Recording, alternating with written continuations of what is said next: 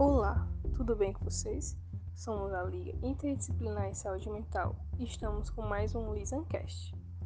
Com o tema de hoje, trazemos a saúde mental da população negra importa impactos do preconceito racial na saúde mental. Opressão, agressão e violência são práticas que afetam a saúde mental da pessoa. O racismo, como crença na superioridade de algumas raças sobre outras, que justifica a desigualdade entre os grupos, é uma forma de opressão, de agressão e de violência. O Brasil é um país, em sua grande maioria, de pessoas negras e mestiças, que possui imensa diversidade étnica e cultural. Desde a colonização, o país recebe milhares de imigrantes até hoje. Esse caldeirão cultural promoveu uma riqueza vasta de contribuições que se entrecruzam na sociedade no nosso dia a dia. Segundo a psicologia e demais áreas de estudos humanos, a miscigenação é um dos atributos pelos quais a sociedade brasileira permanece ainda como preconceituosa e racista. O racismo no Brasil é um problema histórico e social. Está presente não apenas no preconceito de cor em si, mas nas relações hierárquicas de gênero e econômicas. Assim, o racismo sobreviveu desde aquele período colonial até os dias de hoje. Para compreender o vínculo entre racismo e saúde mental, devemos saber que essa relação na história do país foi marcada por gerações, pelo sofrimento causado aos escravos até seus descendentes hoje. A desigualdade social tem cor. Muitas vítimas de preconceito racial sofrem todos os dias, em quaisquer situações, na rua, nas escolas, no trabalho, nas relações sociais. Por isso, pelas consequências deixadas no campo psicoemocional das vítimas, é que a psicologia vem dedicando grande parte de sua atenção para focar em tratamentos de redução de danos. A análise das consequências e traumas causados pelo preconceito possibilitaram os psicólogos elaborarem procedimentos para atender casos de racismo e saúde mental, principalmente nas questões que envolvem a sua autoestima. O grande número de vítimas que procuram centros de tratamento e acolhimento reflete a realidade da violência às pessoas. Entre as consequências que costumam acontecer nesses traumas estão transtornos mentais, ansiedade, baixa autoestima, fobia, estresse, depressão e complexos de inferioridade. No caso especificamente das mulheres negras, além do racismo, elas ainda sofrem por conta do machismo. Essa desigualdade racial entre as mulheres negras ocorre pela estrutura social em que se exerce sobre a figura da mulher, com uma hipersexualização de sua condição. A história social do negro e da negra no Brasil reafirma que o preconceito racial ainda é naturalizado desde a época da colonização.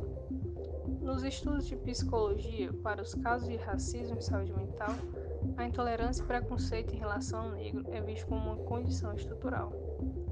Em nossa sociedade, todo indivíduo negro é caracterizado em mídia e escrito comumente como sendo menos inteligente, de menor valor estético e minimizado em questões morais. O racismo começa na infância, no ambiente escolar principalmente, onde é muito comum ações discriminatórias.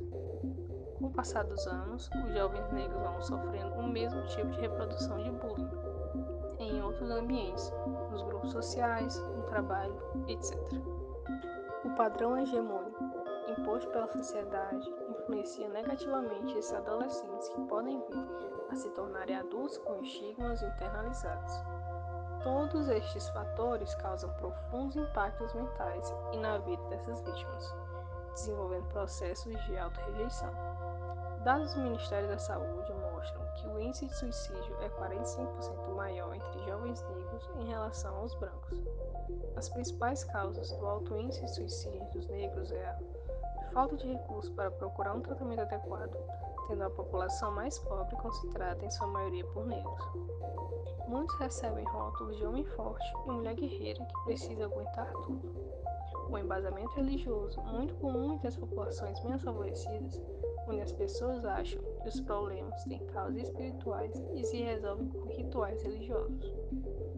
As pessoas negras se sentem cada vez mais inferiorizadas e incapazes de ocupar determinados espaços que socialmente são negados a seus iguais. No caso, especificamente das mulheres negras, além do racismo, elas ainda sofrem por conta do machismo. Para isso, temos que saber como lidar com o racismo e promover a saúde mental. No âmbito da psicologia, os psicólogos ajudam realizando um movimento de acolhimento da vítima através do alívio, ao expressar-se, elevando sua autoestima, reduzindo seu desconforto o quanto possível. Logicamente, a administração terapêutica da ansiedade, do estado depressivo e do estresse serão paralelamente administrados com terapias que ajudem a desestigmatizar a relação do racismo internalizado com a busca por seus direitos. Nesse sentido, a psicoterapia atua também na prevenção e redução de danos causados pela discriminação e bullying. Os atendimentos à maioria das situações provenientes de racismo demonstram claramente que deve-se exercer a educação sobre direitos, para que a pessoa possa agir de forma assertativa. As modalidades e técnicas de intervenção ajudam a promover um melhor entendimento sobre a questão do racismo e saúde mental do paciente. O racismo é um inimigo persistente que temos que lutar todos os dias para combatê-lo e erradicá-lo da sociedade. Para isso, precisamos entender que a cor da pele jamais vai definir o valor e o caráter de alguém.